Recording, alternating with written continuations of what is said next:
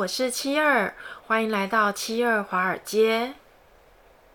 上个礼拜的四巫日呢，呃，七二曾经说过，变动之日有可能大好或大坏，当然也有可能不变。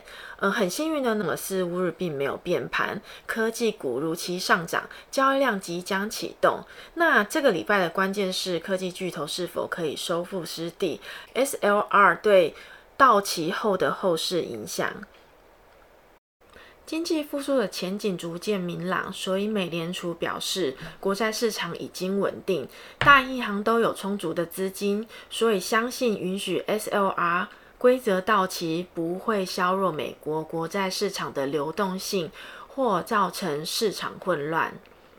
杠杆率的任何变化都将不会削弱银行资本金要求的整体力度。所以，美联储计划重新评估 SLR，以确保它在高储备环境下仍能发挥作用。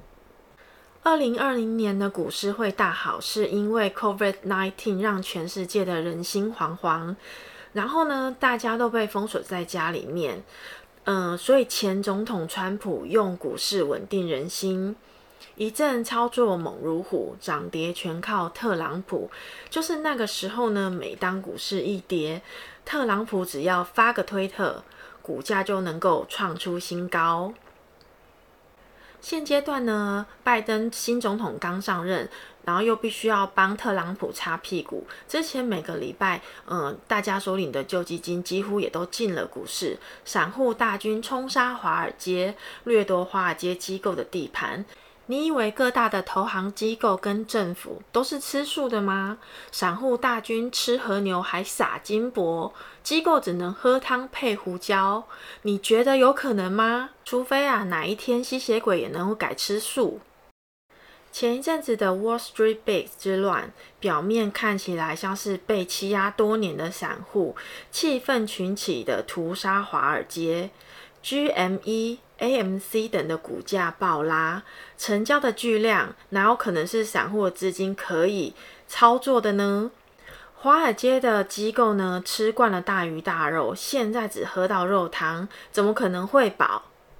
美国经济体在二零二零年全面停摆超过了一年，拜登上任的时候必须开始复苏之路。股市继续好，大家继续会把钱放在股票上，谁还去工作呢？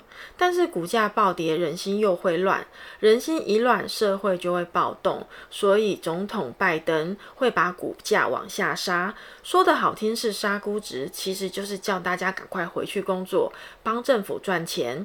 然后呢，拜登还要加税，让大家把之前所发放的救济金还回来。再用税收把国库填满，这就是所谓的，其实羊毛就是出在羊身上。纳税人所领的救济金，其实也就是自己的钱。孙子兵法里面说：“兵者，诡道也。”在上位者最喜欢的就是先给你颗糖，然后再给你一巴掌，打得你心甘情愿，打得你如沐春风，还留下两行感激的泪水。讲着讲着，很像就离题了。反正总而言之呢，目前 SLR 豁免政策到期不续约，是要美国银行减少存放美联储准备金和国债资产的配置。美国政府呢，现在就是要逼各大银行重新配置资产的结构，让其他的资产，例如信贷、公司债等的其他资产比例上升，增加市场或活动性的竞争力，让美国经济体恢复正常化。让大家都回去工作，缴税给政府，填补国库，目的性呢就非常明确了。所以最近的股市呢，不太可能像二零二零年一样，在短期内就会收复前期的下跌股价，而且还有继续下行的风险。毕竟呢，全球的汇率啊，或者是呃，资产的定价都会是看着美国走，所以如果美国的国债收益率上行的话，会引发跨市场的资产价格大幅共振，将进一步的加剧呃对冲基金啊、共同基金等的非银行金融机构的风险，进而传导至整个金融机构的体系，然后有还有可能会诱发系统性的危机。所以当美债上升到一点七甚至到一点八 percent 的时候，美股的波动率可能会明显的上升。如果利率上升到超过二或者是二点一 percent 的话，不仅是财产长期债的压力会比较大，信用市场也可能因此开始了出现新一轮的风险。SLR 或免不能够及时延长的话，会加剧国债价格下跌与收益率的上升。根据 SLR 的规定啊，美国的大型银行持有的普通资本至少要占总资产的五个 percent，其本意是阻止华尔街大型银行过度冒险。但是现阶段呢，拒绝延长或免期，美国大型商业银行将无法满足这个五个 percent 的考核要求。这个资本金的缺口最新的估算可能会到达一点六万亿美金。大型的银行可能会考虑出售美债。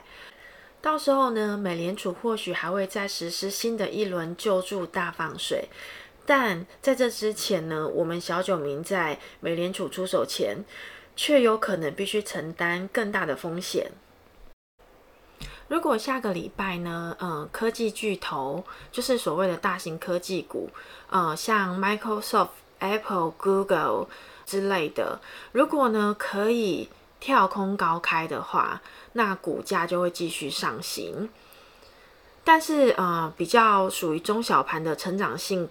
科技股的话，就必须要小心一点了，因为最近的呃局面对呃成长性的科技股，嗯，不是太友善。如果成长性的科技股是你十分看好的话，那就请坚持自己的信念，呃，勇敢的拥有它，择其所爱，爱其所择嘛。在高位已经进场的朋友们，请保持当初买进的初心。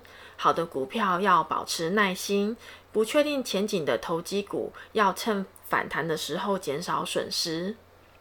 七二呢，最近听到了这样的一句话，觉得非常的有道理：机会不是给准备好的人，机会是给还活下来的人。这句话讲的真的是非常的有道理。要赚钱，也要先把本金保护好。七二华尔街与朋友共勉之，还麻烦请大家帮我订阅、按赞、加分享。我们下次见喽，拜古拜。